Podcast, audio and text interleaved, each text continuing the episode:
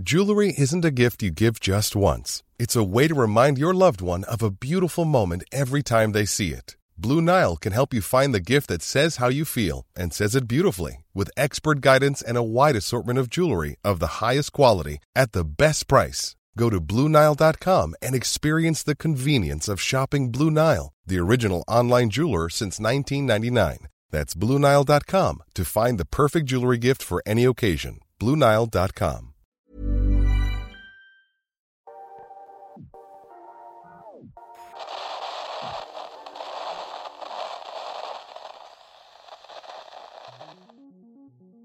¿qué tal? ¿Cómo están? Somos el equipo de Neocomunicaciones y el día de hoy nos encontramos con Itzul Girón.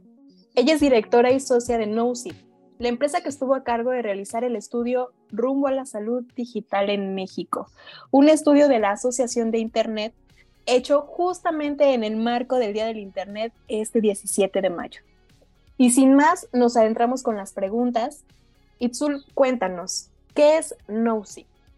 Ok, NoSIP es un entorno virtualizado de consumo que cuenta con 85 millones de perfiles en todo México y que a partir de su tecnología podemos desplegar paneles eh, de analíticos y realizar también estudios de mercado a profundidad en todo México. Nos permite hacer análisis a profundidad, pero en estudios descriptivos, no tanto cualitativos o, eh, o cuantitativos a través de una encuesta, sino también poder entender cómo se comportan las audiencias en México a través de nuestro entorno virtualizado de consumo. Perfecto, Itzul. Y oye, cuéntanos, ¿por qué NoSIP fue la empresa elegida para realizar este estudio de la asociación? Eh, bueno, la, potencia de la herramienta nos permite aplicar encuestas de forma dirigida. Y en esta ocasión, el estudio o el enfoque que queríamos darle al estudio desde la Asociación del Internet era conocer cuáles son los hábitos de los internautas en México, pero a partir de un corte generacional y también con un enfoque en el tema de salud digital, que es un tema que este año estamos abordando desde la asociación y desde otras instituciones públicas.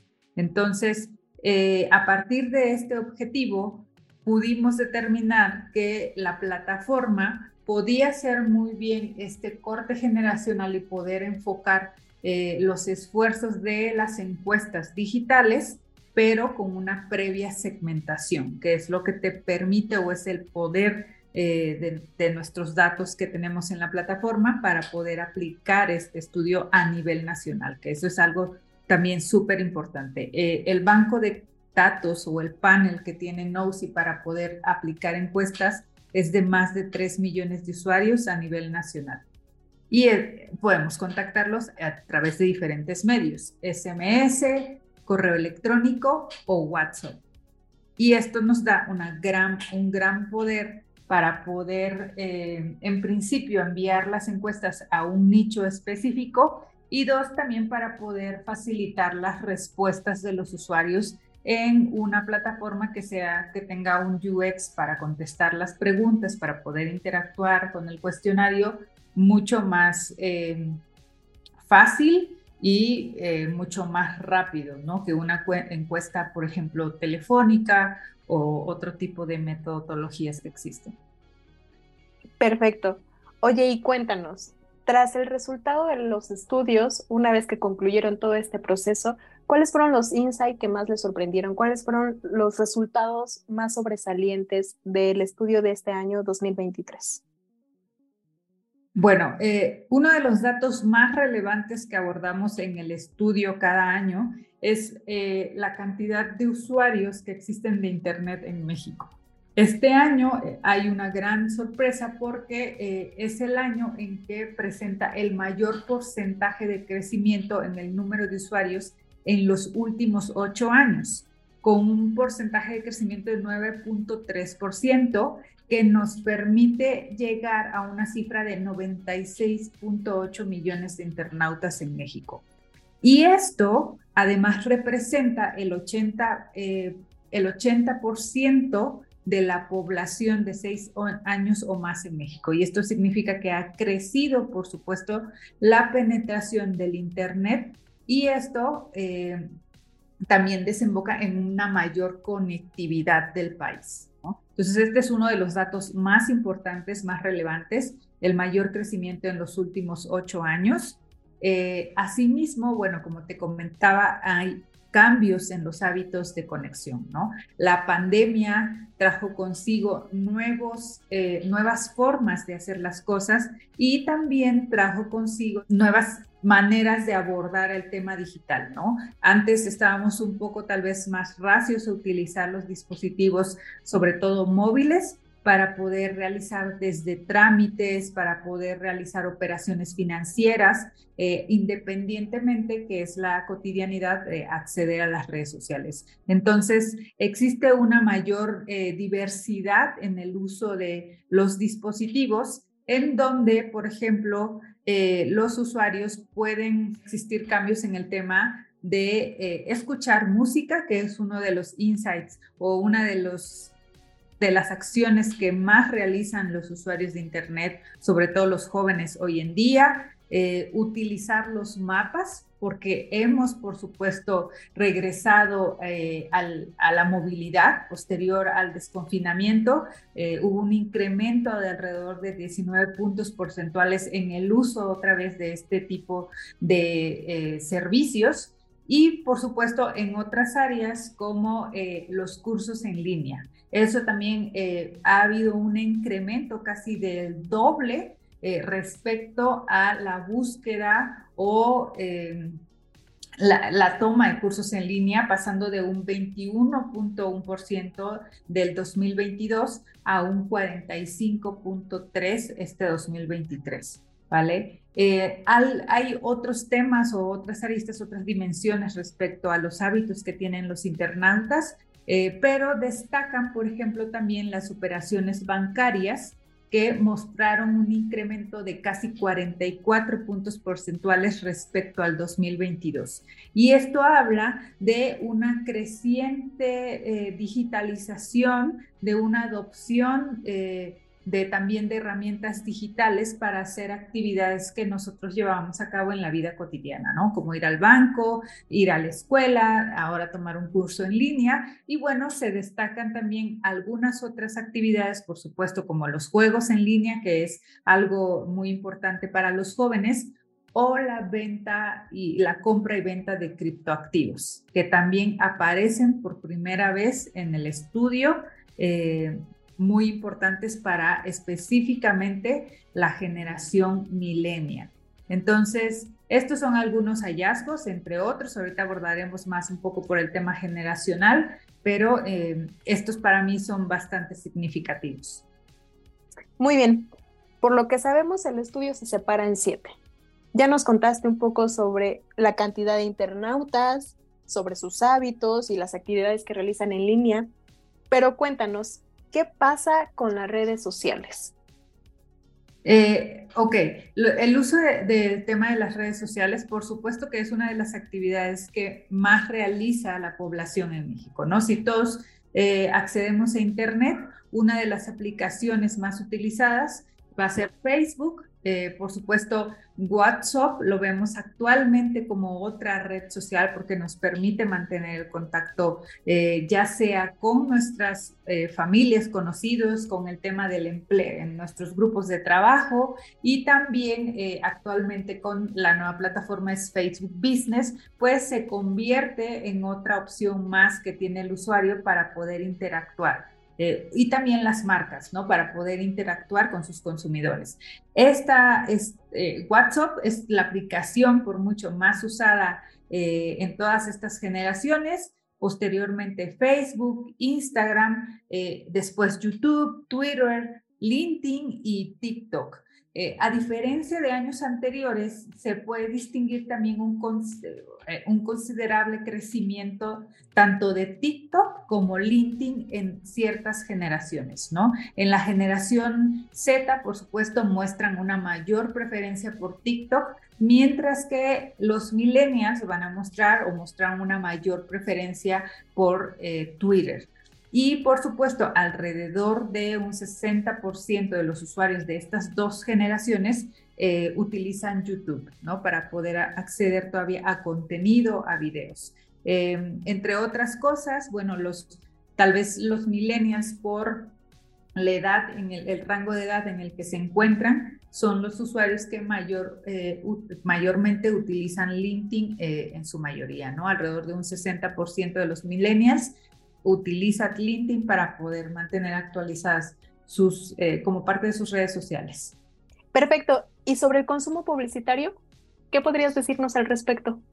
Consumo publicitario. Aquí salieron cosas súper interesantes porque, por supuesto, el tema de la publicidad en línea, eh, todos lo conocemos, ¿no? No es ajeno para, para ningún internauta en México. Es un gran motor comercial eh, que existe hoy en México y específicamente esta vez pudimos analizar cuáles son, eh, cuál es la publicidad, la publicidad en línea que causa mayor interés entre, estos, entre estas generaciones. Eh, para todos, eh, tomando en cuenta a, todo el grupo, a todo el segmento, la música se encuentra en el lugar número uno con la publicidad en línea que causa mayor interés. De ahí le siguen las películas con un 39.5%, eh, contenido de interés variado, de ahí sigue la publicidad de ropa y calzado, publicidad orientada también al estilo de vida, que son los bloques más exitosos, digamos, dentro de la publicidad que llama mayor la atención a los internautas. Eh, en un segundo bloque o un segundo nivel vamos a poder encontrar la publicidad sobre libros, eh, salud, electrónicos y comida. Entonces, eh, claro que también es relevante para todo el segmento estas, em, estas divisiones o estas categorías de, productos y salieron como los más preponderantes dentro de, dentro de sus intereses. Ahora, eh, respecto a, e, estos mismos intereses por generación, efectivamente los usuarios de la generación Z muestran una mayor preferencia hacia el consumo de música, películas, ropa y calzado. En la generación millennial muestran la misma tendencia, aunque con menor frecuencia, ¿vale? Le dan clic con menor frecuencia a este tipo de publicidad. Y donde hay un diferenciador es en la generación X, que da preferencia a los contenidos de interés, el estilo de vida y los libros. Y respecto a la generación baby boomer, eh, presentan esta misma tendencia en la generación X, pero igual, con menor frecuencia. Y también algo muy importante es que pudimos también eh, identificar a la generación silenciosa, qué es lo que le interesa a la gente mayor y la actividad que muestra mucho más constante es la actividad publicitaria relacionada con la comida y con los muebles. Bien, Itzul. En este punto, algo que nos llamó mucho la atención y que seguramente será de interés general es la percepción que tenemos en México respecto a la inteligencia artificial. Cuéntanos, ¿qué descubrieron sobre este tema? Bueno, eh, por supuesto que la mayoría de la población, al menos un 57%, eh, considera la inteligencia artificial algo en principio útil, ¿ok? Eh, reconocen que han interactuado con algún programa de inteligencia artificial y que además lo consideran importante para tomar decisiones. Eso es algo muy valioso. Existe otro porcentaje que es, no es pequeño, es el 13% de la población, no sabe si ha utilizado inteligencia artificial, lo desconoce totalmente, ¿no? Eh, y el 22% de los usuarios encuestados también le preocupa la toma de decisiones con el uso de inteligencia artificial. Es un tema muy nuevo, es un tema de alguna manera novedoso eh, en la actualidad y del que todos estamos hablando, pero que no conocemos a bien cómo funciona. Y cuando no conocemos a bien cómo funciona, por supuesto que puede causar preocupación, temor eh, respecto a todo lo que se dice sobre que puede ser el impacto de la inteligencia artificial en la sociedad, ¿no? Desde pérdidas de trabajo, eh, cambios de paradigma en la forma de hacer las cosas y también, por supuesto, muchos beneficios en los temas de optimización de recursos, de tiempo eh, y la resolución de grandes problemas sociales, ¿no? Eh, temas de eh, el uso de los recursos, bueno, y una serie de y una serie de paradigmas que este tema de inteligencia artificial está llegando a romper. Por supuesto, estas percepciones cambian o cambiaron y quizá ya estoy, ya les estoy dando un poquito más de lo del estudio, eh, pero por supuesto eh, cambian estas percepciones por generación. La generación Z es la que muestra mayor confianza en la utilidad de la inteligencia artificial con un 62%, eh, seguida en esta misma proporción por los millennials y posteriormente la generación X. Y a la generación que más le preocupa eh, la toma de decisiones con respecto a la inteligencia artificial es a la generación de los baby boomers. Entonces aquí hay un gran reto también de educación, de entendimiento eh, y de cómo vamos a abordar todas estas preocupaciones que pueden detonarse a partir del uso de la inteligencia artificial en México. Oye, Zul, dos cosas. La primera, el estudio tiene que ver con salud. El nombre es Rumbo a la Salud Digital en México.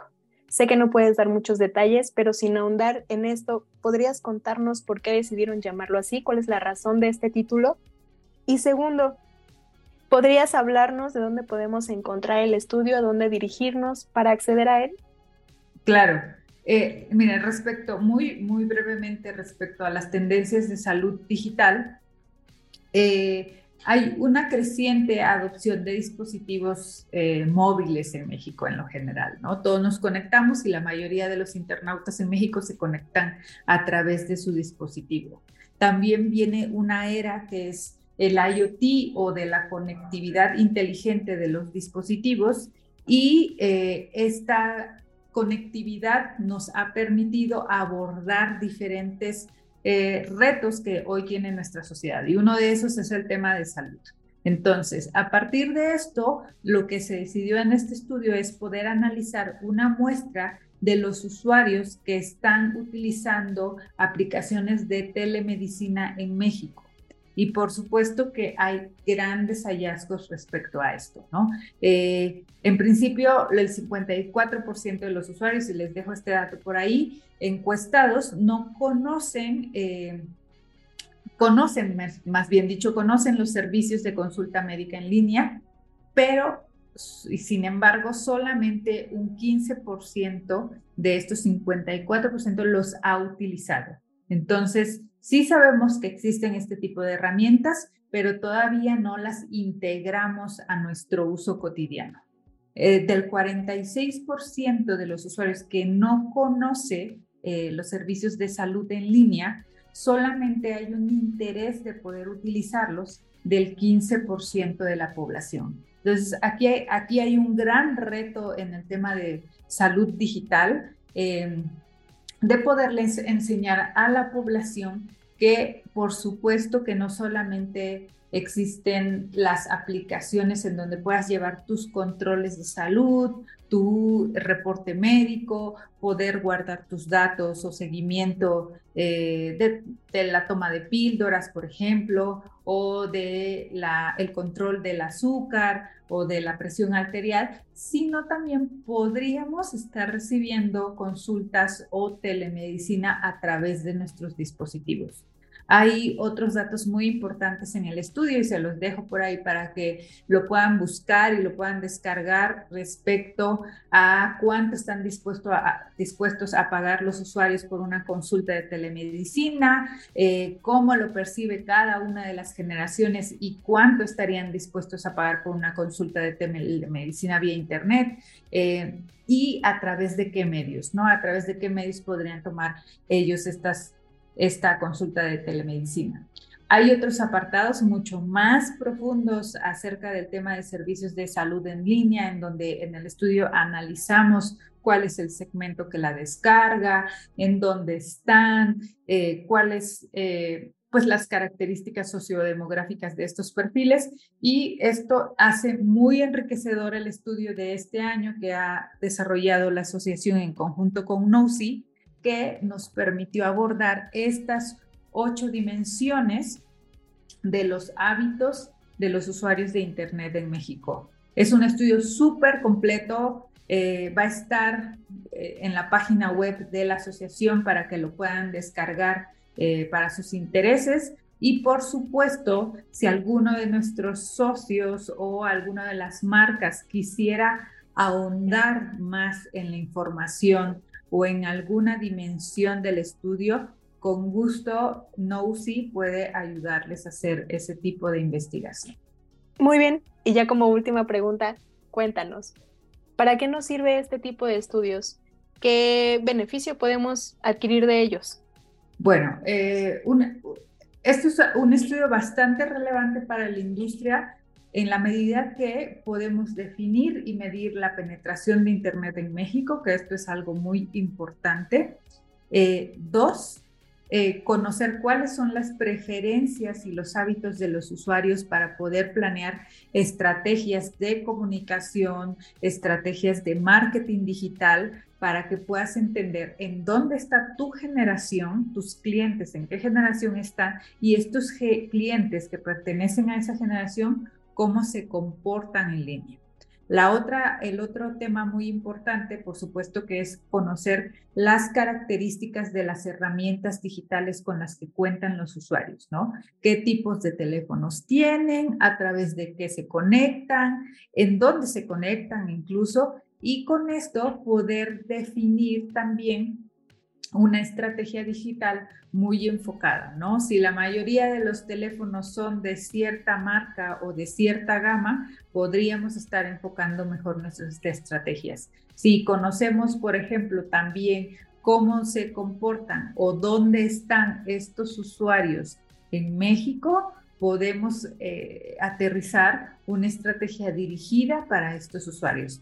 Eso es por, por la parte comercial. Ahora, estos estudios, por supuesto, que se, por supuesto que se toman en cuenta para elaborar políticas públicas e iniciativas que estén mucho más aterrizadas al panorama o a la realidad del ecosistema digital mexicano.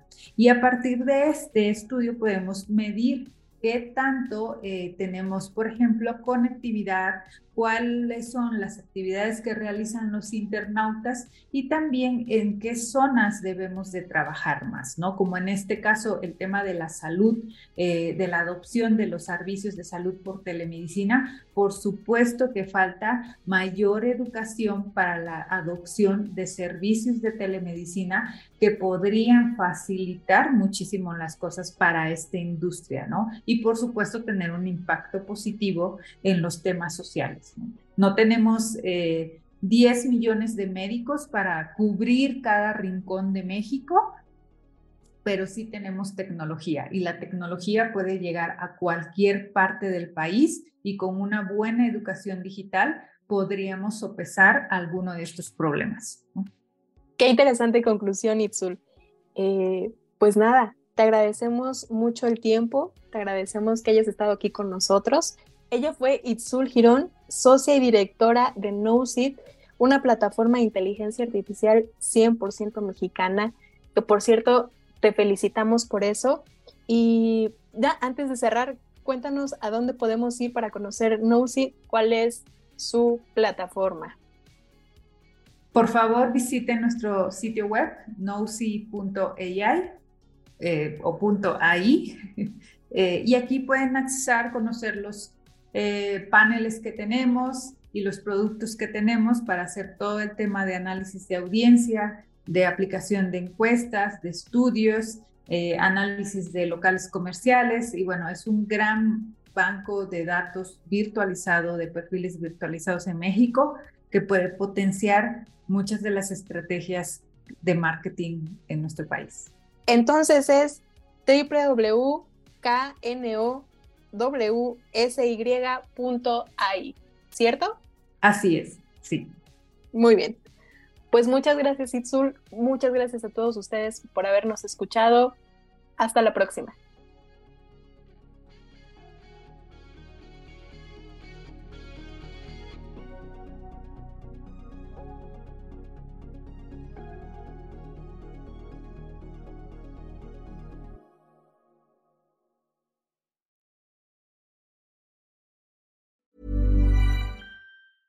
Even when we're on a budget, we still deserve nice things.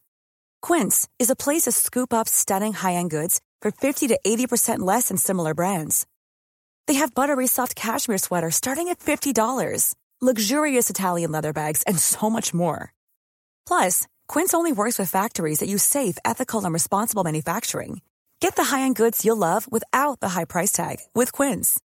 Go to quince.com/style for free shipping and 365-day returns.